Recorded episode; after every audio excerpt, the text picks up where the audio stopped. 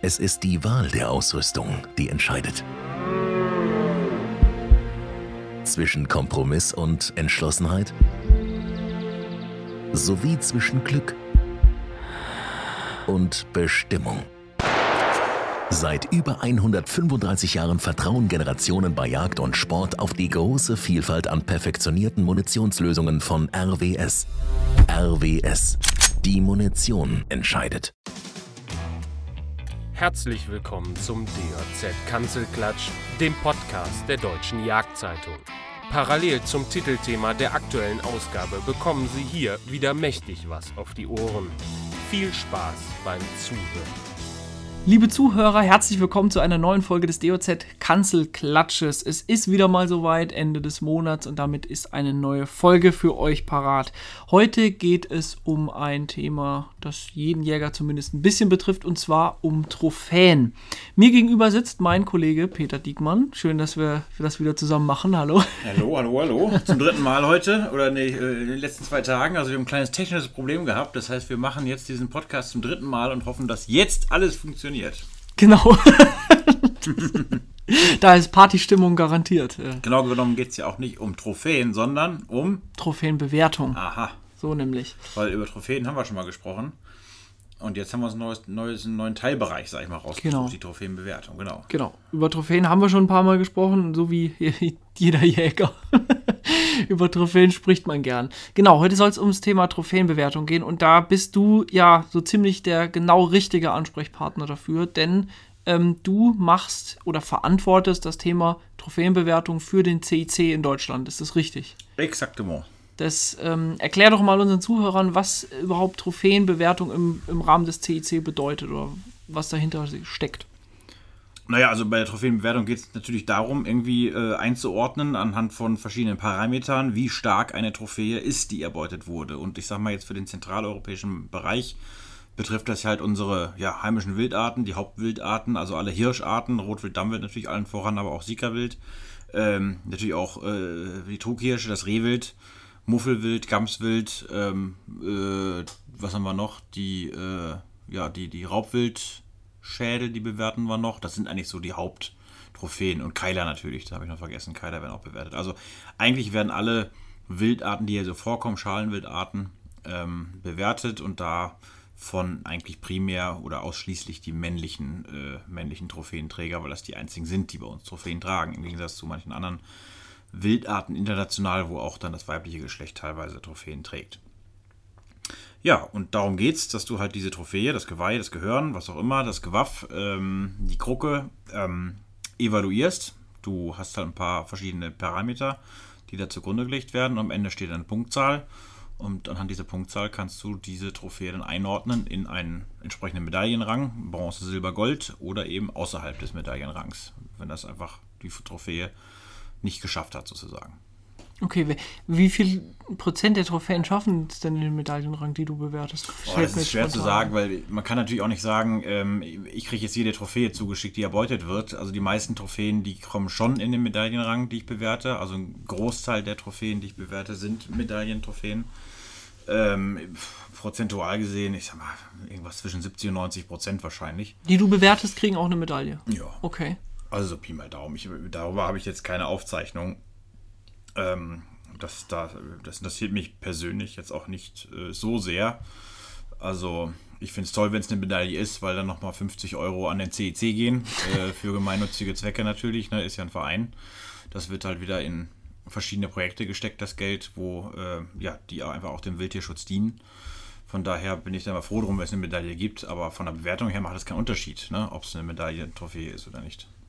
Okay. Kannst du vielleicht mal überhaupt, weil du das gerade angesprochen hast, äh, also Trophäenbewertung ist ja beim CEC eher ein kleinerer, ein kleinerer Part, glaube ich, des Ganzen, was, was, was der CEC so ja, also macht. Ne? Der CEC ist natürlich bei den meisten Jägern dafür bekannt, ja. Das bringt jeder oder fast jeder mit Trophäenbewertung äh, äh zusammen. Ähm, innerhalb des CECs ist das durchaus umstritten, genauso wie es innerhalb der Jägerschaft und auch innerhalb der Jagdverbände umstritten ist, ob man nur jetzt ähm, Trophäen bewerten sollte oder nicht, weil halt immer wieder so diese ja, dieses Vorurteil da ist, ähm, ob man sich damit nicht zu sehr in so eine Schiene reinbegibt, wo wir reine Trophäenjäger sind, ja, äh, denen alles andere rund um die Jagd egal ist, die es nur auf Rekordtrophäen abgesehen haben. Und, und das ist natürlich nicht ganz richtig, weil eigentlich ist der Ursprung der Trophäenbewertung ein, ein wissenschaftlicher Hintergrund, womit einfach Bestände ähm, bewertet werden sollen, also ganze Jahrgänge und wo man dann eben sagen kann, ist es ein gesunder Bestand, den wir hier haben und vor allem ähm, wirken sich verschiedene Hegemaßnahmen, äh, Managementmaßnahmen auf die Trophäenqualität und damit auch eben auf, auf den Gesundheitszustand des, des Bestandes aus.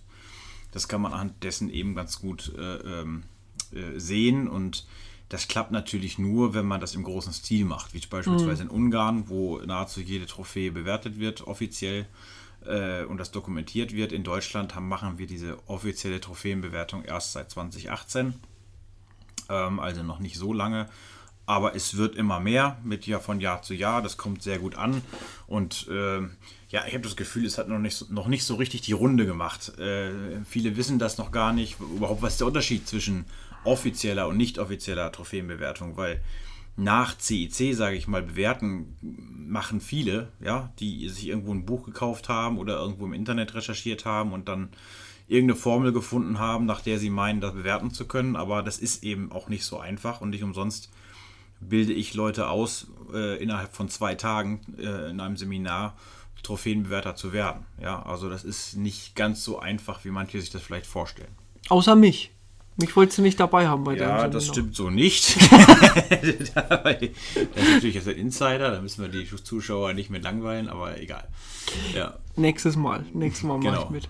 Ähm, ja, interessant. Ähm, wie ist es denn, ähm, weil du gerade gesagt hast, es äh, wäre eigentlich im, im, im, großen Stil, wäre das wichtig, dass, äh, dass Trophäen bewertet werden. Kann man das also praktisch auch für, für Deutschland mehr oder weniger sagen, ein überregionales ja, ich, ich, weiß gar nicht, wie ich es nennen soll, Trophäenmanagement oder besser Trophäenmonitoring wäre dann durchaus sinnvoll, um jetzt zum Beispiel beim Rotwild eine, eine Entwicklung feststellen zu können? Ja, klar, absolut. Also wenn du gerade beim Rotwild, ist ein schönes Beispiel, weil Rotwild nicht flächendeckend vorhanden ist in Deutschland und wir Rot, beim Rotwild leider so Inselpopulationen haben. Ne? Baden-Württemberg ist ein schönes Beispiel, wo man eigentlich kleine Populationen hat, abgeschlossene Populationen, wo natürlich dann die Gefahr einer genetischen Verarmung relativ groß ist.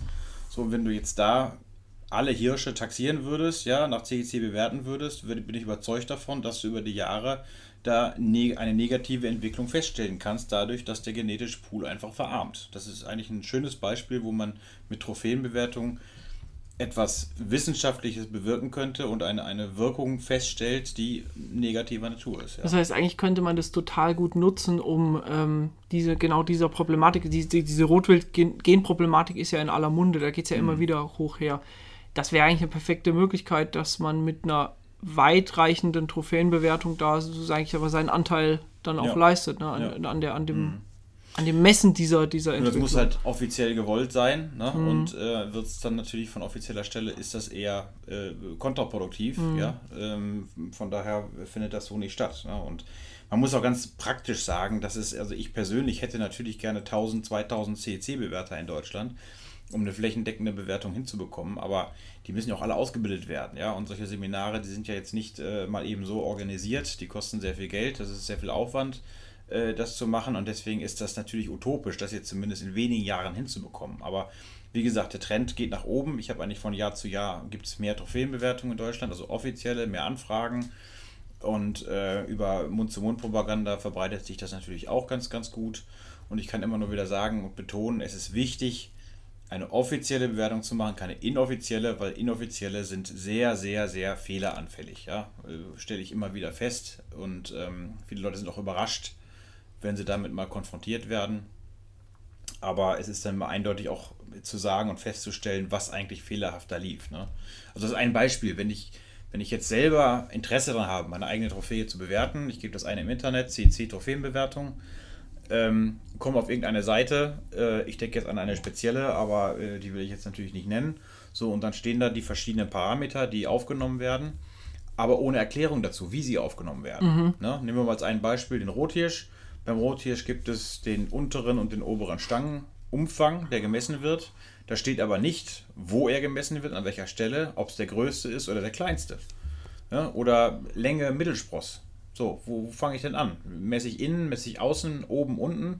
Wo ist der Startpunkt? Wo fange ich an? Ja, und nur um Stichwort zu nennen, da gibt es diese Winkelhalbierungsmethode, ohne jetzt äh, zu erklären, wie sie funktioniert. Und damit weiß ich genau, wo ich anfangen muss, die Länge der Mittelspross, des Mittelsprosses äh, zu messen. Das heißt, es gibt in den Vorgaben der CIC-Bewertung eigentlich für jedes für jedes Parameter der Messung, das am Ende Punkte erzeugt, ganz klare Vorgaben, wie die zu messen sind, wo die Exakt, zu messen sind. Exakt. Und selbst bei den Schönheitspunkten, die geraten immer oft in Kritik oder viele sagen, was für ein Blödsinn, das ist nicht zeitgemäß, warum gebe ich jetzt einem Geweih für eine dunkle Färbung beispielsweise mehr Punkte als für helle Punkte oder für ein helles Geweih und äh, wer legt das überhaupt fest? Und das ist total subjektiv. Da gibt einer einen Punkt, der andere gibt zwei Punkte. Also man kann darüber diskutieren, wie sinnvoll es ist, das als Parameter überhaupt festzusetzen.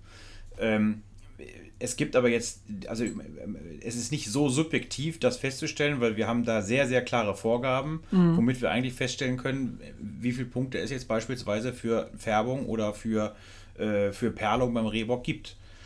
Ähm, das ist vielleicht mal ein halber Punkt Abweichung von einem Bewerter zum nächsten, aber das maximal, muss man wirklich sagen. Das ist schon sehr konkret, die Vorgaben. Ne? Und ja. kannst du mal, also ein halber Punkt in Kontext setzen, ist wahrscheinlich relativ in der Regel sehr unentscheidend, ob es in Medaillenrang kommt. Ja, ein halber Punkt ist nicht viel und ähm, das stimmt, aber kann natürlich im Zweifelsfall trotzdem über eine Silber- oder Goldmedaille entscheiden und vor allem die Summe macht es ja. Ne? Es sind mhm. ja viele Parameter, die, die festgestellt werden, nur äh, das ist natürlich auch ein Gesetz der Statistik, dass du über die über die Vielzahl der Parameter, die festgestellt werden, selbst wenn du bei jedem Punkt eine Abweichung hast, du hast sie nie in die gleiche Richtung nach unten oder in die gleiche Richtung nach oben, das gleicht sich unterm Strich wieder aus, sodass du bei der Gesamtpunktzahl, selbst bei vielen, vielen Abweichungen, äh, ungefähr wieder gleich bist. Ne?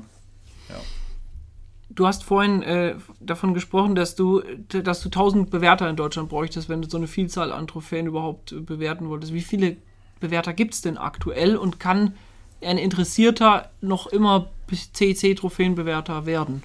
Auf jeden Fall, klar. Also ich habe ähm, hab jetzt mittlerweile das vierte Seminar veranstaltet und habe da immer so, ich sag mal, gut 20, 25 Leute ausgebildet. Wir haben derzeit äh, aktiv 50 CC-Bewerter in Deutschland. Ähm, und ja, das ist natürlich ein bisschen Kommen und Gehen. Ne? Nicht jeder, der ausgebildet wird, ist auch wirklich dann fleißig am Bewerten. Und nach drei Jahren läuft das aus. Da muss man dann auch genug bewertet haben, um es weiterhin zu sein. Was heißt genug? Äh, genug, also es gibt ja eine, eine, Zahl, aber das ist jetzt das ist nicht so wichtig, wie viel, wie viel da bewertet werden müssen. Es gibt halt ein paar, die haben es ganz gut gemacht, die machen viel, sehr viel. Mhm. Und andere machen halt sehr wenig bis gar nichts. Und dann muss man auch sagen, okay, du hast jetzt keine Praxis und du kannst jetzt nochmal ein Seminar besuchen, wenn du es weiterhin machen möchtest. Ne? Ähm, ansonsten verlierst du halt deine Berechtigung, äh, offiziell zu bewerten. Ne? Aber das sind ja so Internas, die sind jetzt gar nicht so wichtig, sage ich mal. Ne? Ähm, wenn, wie, es ist ja bei den Wildarten, wenn ich das richtig verstanden habe, immer nicht, es ist unterschiedlich schwer, schwer dass die in Medaillen rankommen. Kannst mhm. du für die wichtigsten Wildarten mal so eine Art, den Zuhörern so eine Art äh, Guide geben oder, oder so ein paar Punkte an die Hand geben, wie sie einschätzen können, ob es eine Trophäe wert ist, in die Bewertung zu geben, also ob es eine, ob es eine Chance auf mhm. eine Medaille hat. Mhm. Also ja, ganz genau. blöd zusammengefasst, also ich habe jetzt gerade ein bisschen verhaspelt, ja. wie kann ich als Jäger erkennen, ob ich eine gute oder eine starke Trophäe habe, die hohe Punkte erreichen mhm. wird oder nicht? Mhm. Also, ich sag mal so, das ist es ist unterschiedlich leicht und schwer für deutsche Trophäen in den Medaillenrang reinzukommen oder nicht. Also ich sag mal, wer es besonders leicht hat, ist der Dammhirsch. Äh, bei dem ist es so, dass Bronzemedaillen, ja, äh, also die Regel sind, ja, bei, bei einer Bewertung äh, und auch silberne und goldene sind durchaus nicht selten bei Dammhirschen. Darf ich mal was zwischenfragen? Mhm. Also so ein durchschnittlicher, so ein durchschnittlicher reifer Schaufler mhm. wäre dann schon wahrscheinlich in einem Bronzemedaillenrang. Oder muss der schon, ja, ja. schon trotzdem also was mal, besser sein? Es gibt, also wenn du jetzt mal nach Kilo gehst, die meisten Jäger gehen ja bei Dammhirschen und das ist auch das, was du eigentlich, ähm, wo du ein bisschen sagen kannst, einordnen kannst, was mhm. ist das jetzt für, für, für ein Hirsch, ja? Also für viele ist ja so ein 3 Kilo Hirsch schon, schon ein guter, guter Dammhirsch. Äh, andere sagen, meiner muss 4 Kilo haben, damit es ein Kapitaler ist. Andere haben die 5 Kilo Grenze.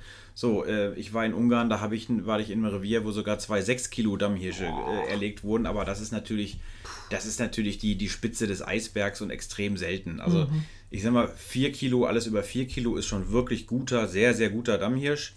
äh, Richtung 5 Kilo ist ein Mordsdammhirsch.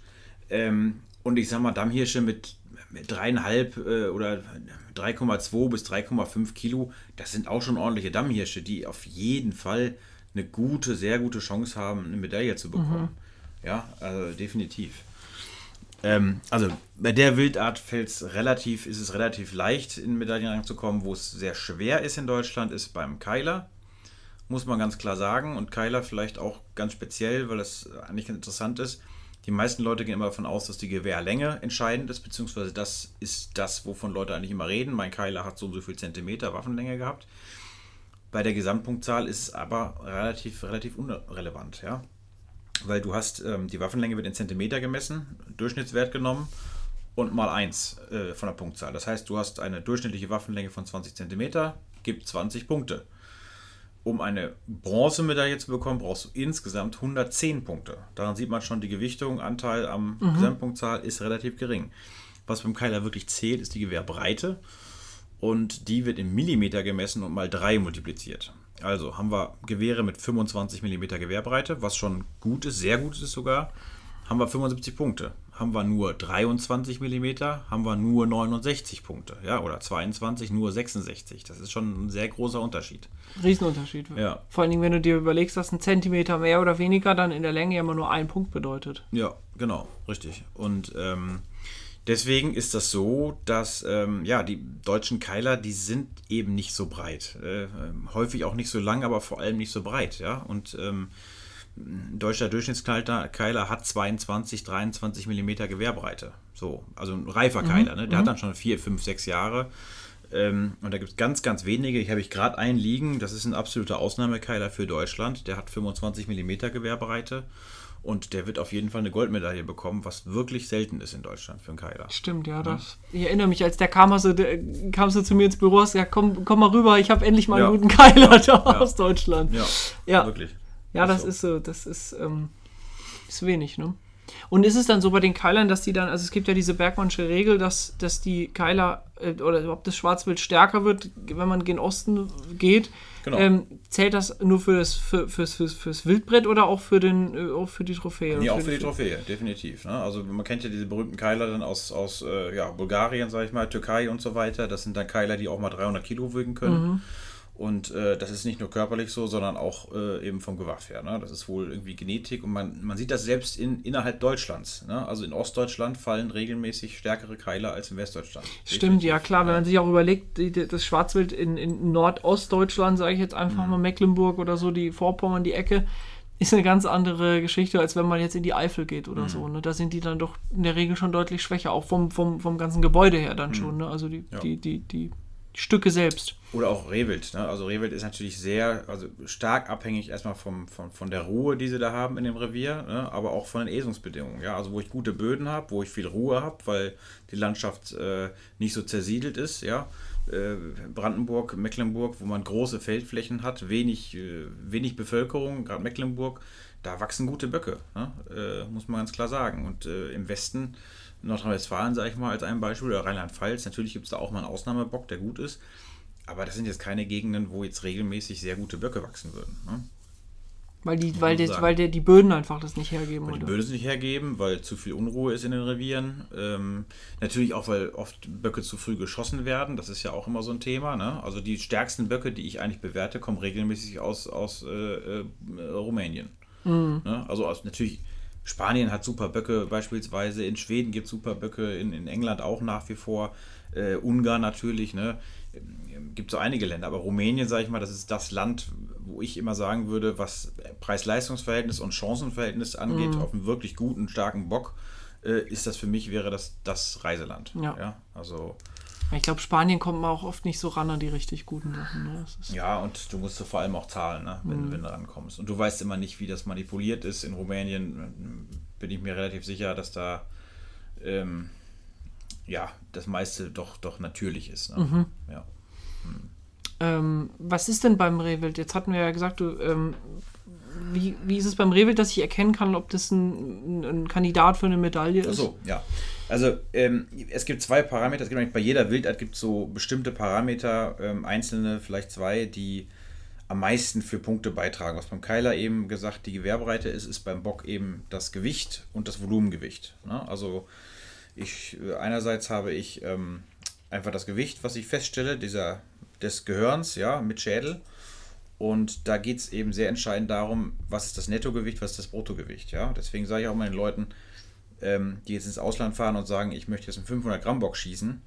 500 Gramm Bock ist noch lange kein 500 Gramm Bock. Ja? Wenn der 24 Stunden nach dem Abkochen äh, vor Ort mit ganzem Schädel 500 Gramm hat, dann hat der Netto bei der Trophäenbewertung, nachdem er getrocknet ist, ähm, 350 bis 370 Gramm, sage ich mal. Hm. Ja?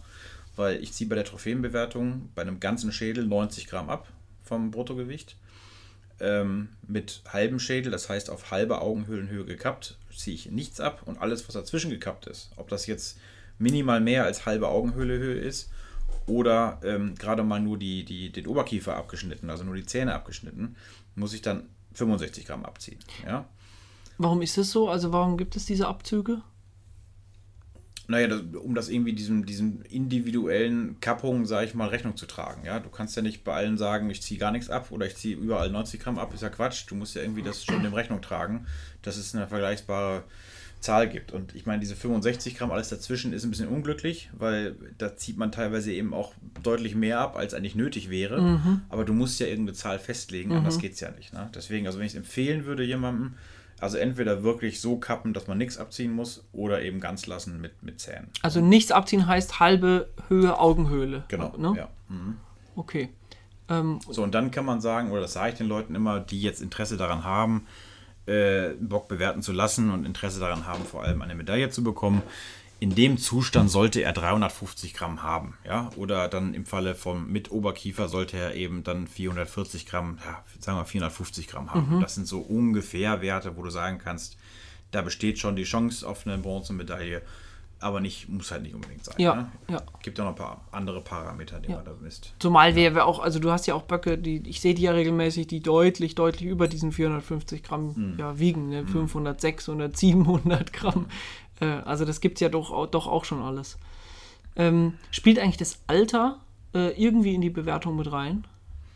Also das Alter muss aufgenommen werden, wenn es eine Goldmedaille ist. Mhm. Dann bin ich verpflichtet, das Alter zu taxieren, aber jetzt nicht wissenschaftlich, jetzt mit Zahnzementmethode oder sowas, sondern das reicht, dass ich da als Experte sozusagen eine Schätzung abgebe.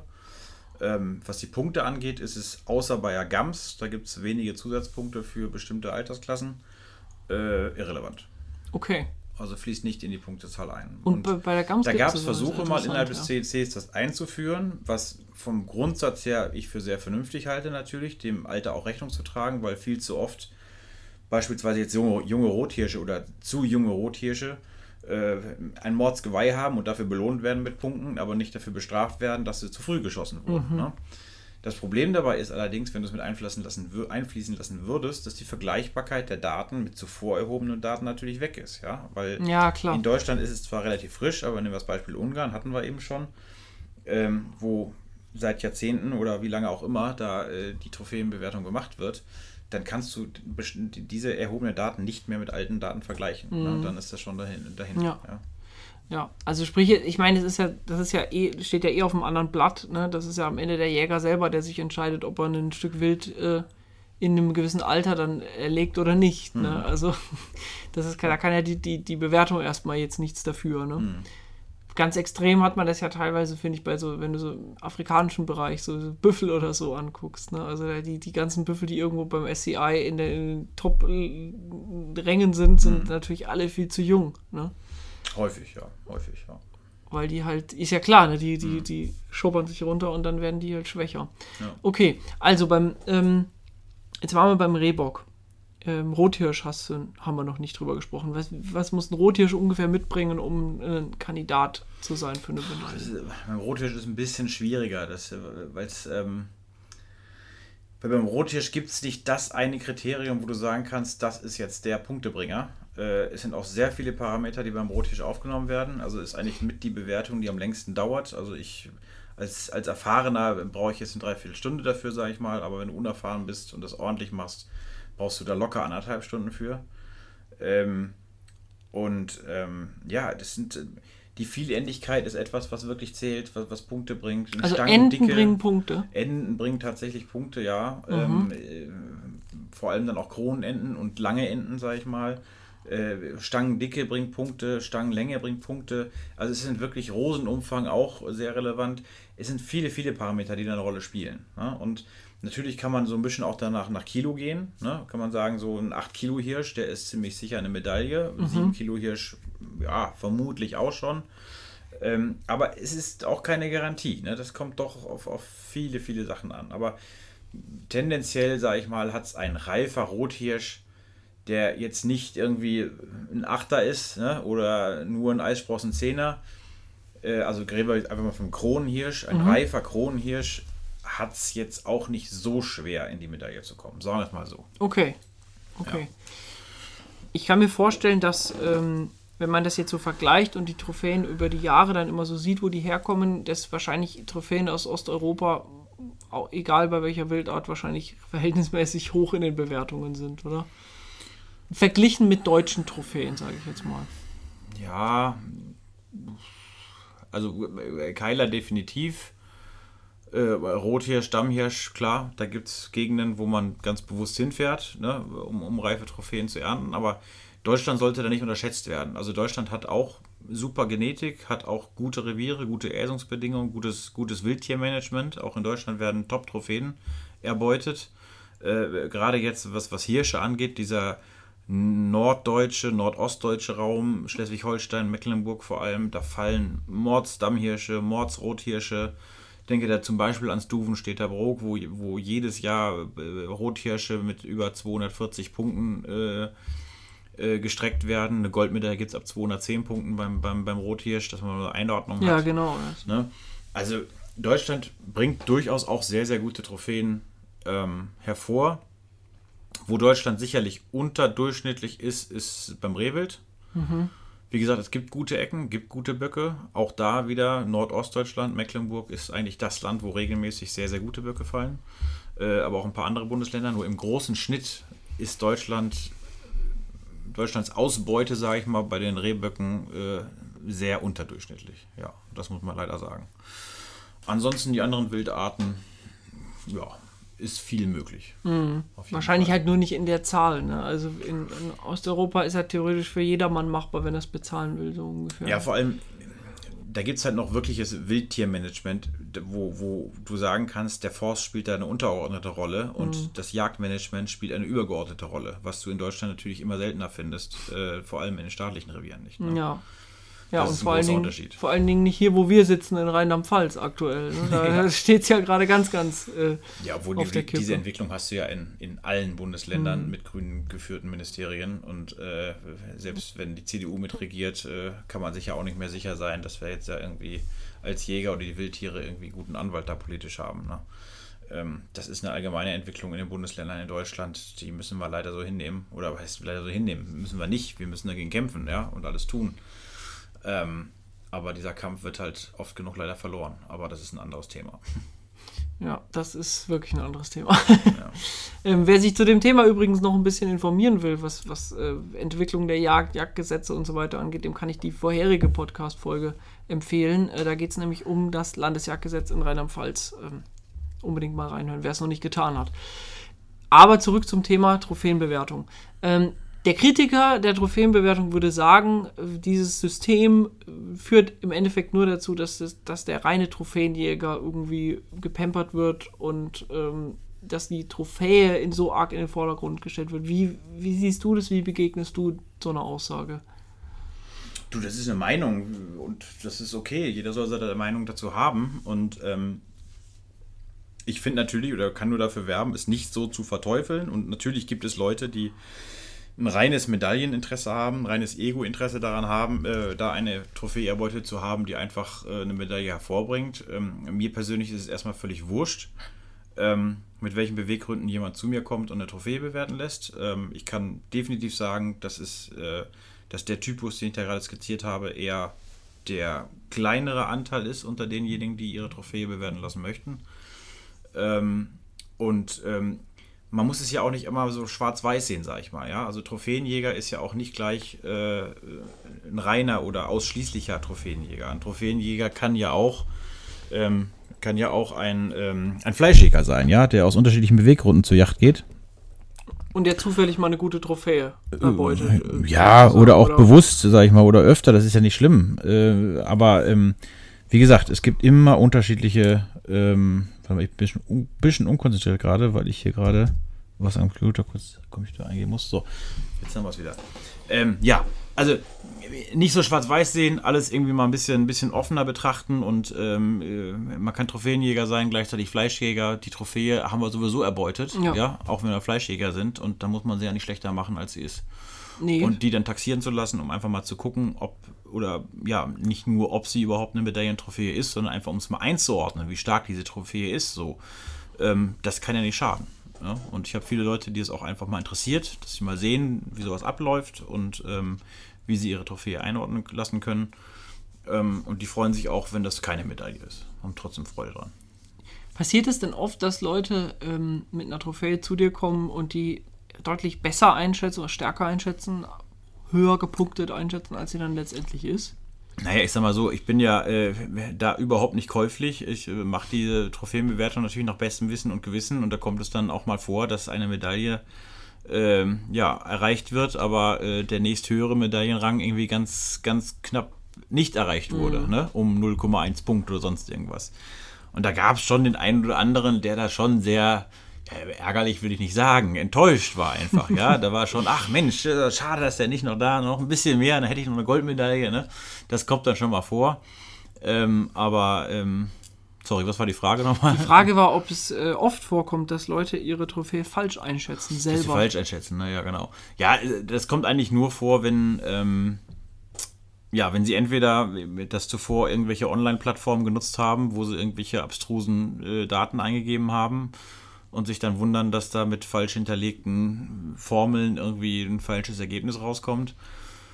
Es kommt aber leider auch oft beim Rehwild vor, muss ich zugeben, weil Deutschland eben wirklich die Qualität, ich habe eben darüber gesprochen, beim Rehwild nicht so gut ist, was natürlich multifaktoriell ist, äh, mhm. aber auch sicherlich äh, zum Großteil daran liegt, dass äh, Böcke viel zu früh geschossen werden. Unter anderem, wie gesagt.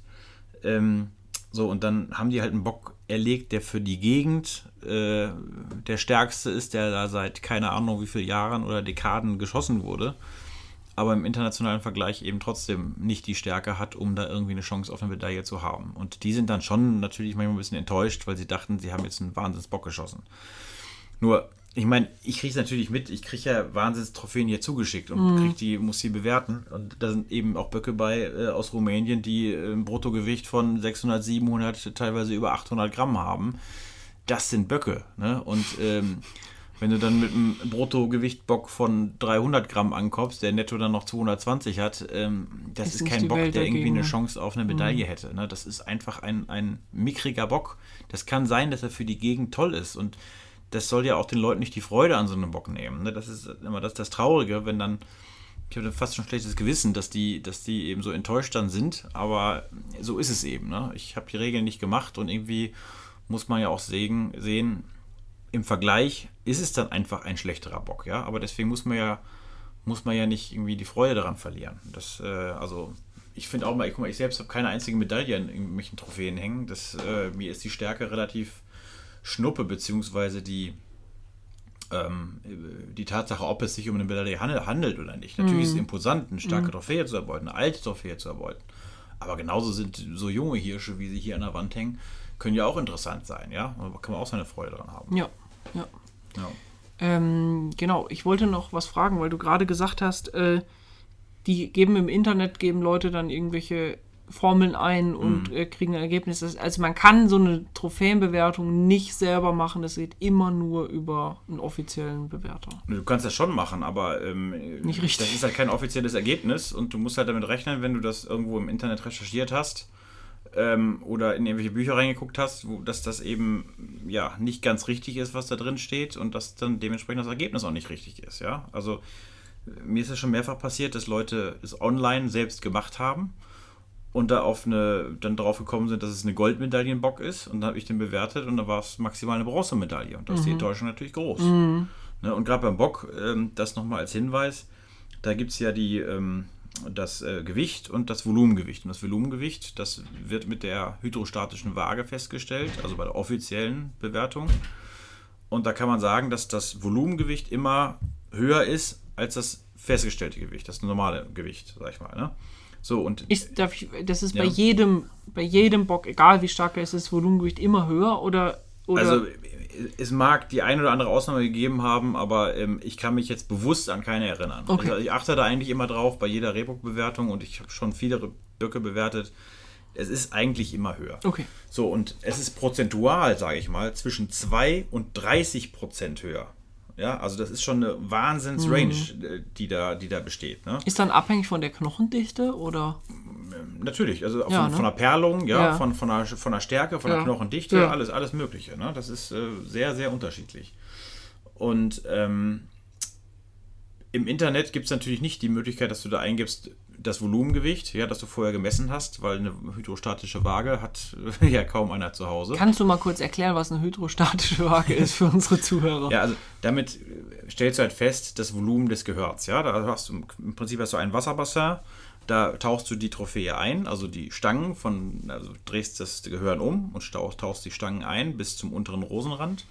So, Ins Bassin, oder? ja, genau. Du magst dieses Wort, ne? Ja. so, und dann äh, äh, wird das Wasser sozusagen verdrängt, ja, und ähm, also normalerweise müsste man es so machen, dieses Wassergefäß nenne ich jetzt mal, ist für dich angenehmer vielleicht. Nee, ich finde Bassin ja. gut. Also ich würde es so nennen. Das Wassergefäß bis zum Rand gefüllt mit Wasser. Ich tauche dieses Gehirn dort ein und messe dann das Wasser, was einfach über den Rand geflossen ist, fange das auf und messe das und dann habe ich das Volumen des Gehirns. Das ist natürlich nicht möglich, das so genau zu machen, weil Wassertropfen hängen bleiben und so weiter. Das funktioniert nicht. Und irgendein schlauer Mensch hat sich dann ausgedacht, diese Methode so zu verändern, dass man das mit einer Waage kombiniert und über die Waage dann dieses Gewicht feststellt, äh, was gleich dem Volumen ist. Ähm, ich bin kein Physiker, ich kann diese Formel nicht überprüfen, aber ich denke, sie ist so Scheint richtig, sonst wird sie ist nicht. ja anerkannt offensichtlich. genau, sonst ne? wird sie so nicht gemacht werden. Ne? Okay. Ähm, so, und natürlich hat nicht jeder so eine Waage zu Hause, kann das selbst nicht machen. Und wenn du jetzt im Netz da irgendwie was eingibst, dann ist da oft so eine Formel hinterlegt, wo man auf das Volumengewicht schließt anhand des Gewichtes. Da wird also einfach ein Multiplikationsfaktor an, zugrunde gelegt und dann, zack, hast du da irgendwie ein Volumengewicht. So, und das ist, äh, ist natürlich immer gleich, egal wie schwer die Trophäe ist, ja, egal welche Trophäe es ist. Und äh, daran zeigt sich eben, wie ungenau diese Online-Sachen einfach Klar, weil sind. Ja? da wird, kann ja die. Dichte nicht eingerechnet werden Genau. oder die tatsächliche, ob die jetzt dicke Stangen hat oder dünne Genau. Stangen. Ne? Das Ja. ist klar, verstehe ich. Oder genauso mit dem, was ich anfangs sagte beim Rothirsch. Ähm, ja, wo messe ich denn den unteren Stangenumfang? Mhm. Ja, und ist es der kleinste Stangenumfang? Ist es der dickste? Ist es der mittlere? Stangenlänge, wo fange ich an zu messen? Ja, äh, das sind alles so Sachen. Und ganz kompliziert wird es natürlich beim Dammhirsch, weil ein Dammhirsch sehr, sehr individuell ist. Also eigentlich die schwerste Bewertung ist, ist der Dammhirsch, weil ähm, ja auch wahnsinnig viele Parameter da zugrunde gelegt werden müssen. Und ähm, da gibt es zum Beispiel jetzt allein für die, für die ähm, Schaufellänge, da wird Stangenlänge wird gemessen und die Schaufellänge wird gemessen. Und allein für die Messung der Schaufellänge gibt es drei verschiedene Methoden, je nachdem, wie diese äh, Schaufel geformt ist. Ah, Okay, das heißt, es gibt dann so, es werden Schaufelformtypen gibt es dann und dann musst du entscheiden, das ist der, dieser Typ und dann musst Genau. du diese Methode anwenden. Also, ich sag mal so, es ist nicht ganz so kompliziert, wie es klingt, weil in den allermeisten Fällen ist es die eine Methode, die angewendet wird. Nur in ganz seltenen Fällen sind es eine von den beiden anderen Methoden. Aber es ist so, da gibt es schon viele, viele verschiedene Formen. Es gibt auch unerwünschte Schaufelformen, wofür es dann Abzüge gibt. Und das gibt, ja, also das ist schon, Dammhirsch ist so, ist so das Schwierigste, sag ich mal. Ja. ja. Okay. Ähm, wie ist das beim Muffel? Wir haben über Muffel nämlich noch überhaupt nicht geredet. Ja, Muffel ist, äh, Muffel ist relativ, ja, ist, ist keine schwere Bewertung. Ist, ähm, ja, was soll man dazu sagen? Es gibt jetzt auch nicht den Parameter, der irgendwie entscheidend wäre. Äh, es ist auch die Summe vieler Parameter. Spielt da das Gewicht eine Rolle? Nee, oder? Nein, nein, nein, überhaupt nicht. Das Gewicht spielt keine Rolle. Also was beim, beim Muffel noch ganz interessant ist, ist der sogenannte C-Index, wo, ähm, ja, ich sag mal, die, die Auslage und die Auslage wird quasi an den Außenkanten der Muffelschnecken ähm, gemessen, in Verbindung gesetzt wird mit der, ja, mit der, mit der äußeren Auslage sozusagen, also von Spitze zu Spitze. Ähm, und da fliegen halt manche Muffelwilder aus der Bewertung raus, die halt zu, zu heftig nach außen drehen, sage ich Ach, mal. wirklich? Also wenn die wieder nach oben kommen Ja. und eben nicht nach innen wachsen, beziehungsweise auf die Höhe der Außenkanten, sondern ganz weit nach außen. Ja. Ja, wie so ein Agali, Ja. ne, ganz weit nach Ja. außen. Dann hast du definitiv einen C-Index, der ihn von der Bewertung ausschließt. Gibt's das denn häufig? Äh, gibt's nicht so häufig, nein. Ähm, und also ich persönlich bin aber auch der Meinung, es ist gut so, dass es diesen C-Index gibt, weil ich habe solche Widder schon gesehen und Mhm. ähm, also es fällt einem schwer, da an ein natürliches Wachstum zu glauben, wenn man Verstehe. solche Widder sieht. Ja. Ähm, da kann man eigentlich nur vermuten, dass da irgendwas eingekreuzt wurde, um sowas zu erreichen. Ja, okay, ich verstehe. Ja, klar. Und sowas ist natürlich unge un ungewollt. Ne? Ja. Das ist ja dann unfair sozusagen Genau, der ja. Bewertung wegen. Okay. Was muss denn jemand machen, der so eine Trophäe bewertet haben möchte? Der muss einfach nur mich kontaktieren und ich schaue dann, wie wir zusammenkommen, ob ich die Trophäe bewerte oder ein, einer von den ausgebildeten Trophäenbewertern vor Ort. Ich gucke dann in der Regel immer, ähm, ob der in der Nähe wohnt von einem ähm, Trophäenbewerter. So bringe ich dann die Leute auch zusammen. Ähm, oder ich lasse die Trophäen hinschicken. Das ist natürlich eine Alternative. Ja, also jeder kann mich kontaktieren, wer jetzt eine Trophäe bewertet haben möchte. Das spielt auch überhaupt keine Rolle, wie alt diese Trophäe ist. Die muss nicht von diesem Jahr sein. Die kann vor vor 50 Jahren erbeutet worden sein, das ist überhaupt kein Thema. Kann auch im Ausland erbeutet worden sein und ähm, ja, einfach eine E-Mail peter.diekmann.paulpare.de äh, oder einfach anrufen hier in der Redaktion auf www.doz.de findet ihr meine Kontaktdaten und ja, dann werde ich euch helfen. Aber es geht nur um Wildarten aus Europa, richtig? Also er kann jetzt keiner mit dem, mit dem Oryx kommen und sagen, kannst du mir den Oryx bewerten? Ja, ich sag mal, es gibt da schon eine ganze Menge mehr Wildarten, die wir auch in der Kooperation äh, äh, bewerten über andere Systeme, aber das kommt eigentlich so gut wie nie vor und das würde jetzt auch zu weit führen, darauf einzugehen. Also die zentraleuropäischen Wildarten, das ist das, was das Entscheidendste ist, mit Abstand am entscheidendsten und da kommen auch die Anfragen, alles andere ist relativ irrelevant für uns. Ja. Okay, ja. Mhm. Und wie viele Bewertungen macht ihr im Jahr ungefähr? Weil du gesagt hast, es wird jetzt schon deutlich mehr. Ja, es wird von Jahr zu Jahr mehr und also ich schätze, dass wir in Deutschland so, ja, ich sag mal ganz grob gesagt, 600 bis 800 Bewertungen machen wir. Ja, Das ist schon eine Menge, wenn du überlegst, mit wie viel? 50 Bewertern hast du gesagt? ja. Das ist eine Menge. Pro, pro Kopf. Zumal, wie er gesagt hat, es macht auch nicht jeder Mhm. ja, gleich viel, Ich ne? wollte gerade sagen, da gibt es Also- Mhm. welche, die machen deutlich mehr und andere machen gar nichts oder extrem wenig, ne? Das stimmt schon, ja. Hm. Okay, das heißt also auch, der Zuhörer hat jetzt auch schon gelernt, wenn er jetzt, wenn er mal eine, eine Jagdreise ins, ins Ausland macht und er kriegt vor Ort gesagt, das hat so und so viele Punkte, das Stück Wild, der Bock, der Hirsch, was auch immer, erstmal vorsichtig, ne? Erstmal vorsichtig. Mhm. Ja, was heißt vorsichtig? Also man muss halt auch mal sehen, gerade in Osteuropa, da wird ja oft nach CEC abgerechnet, ja, das Protokoll. Und das ist ja das Beispiel, was ich eben genannt habe mit dem 500 Gramm Bock, ähm, was dann nicht unbedingt ein 500 Gramm Bock ist, obwohl man dafür gezahlt hat sozusagen.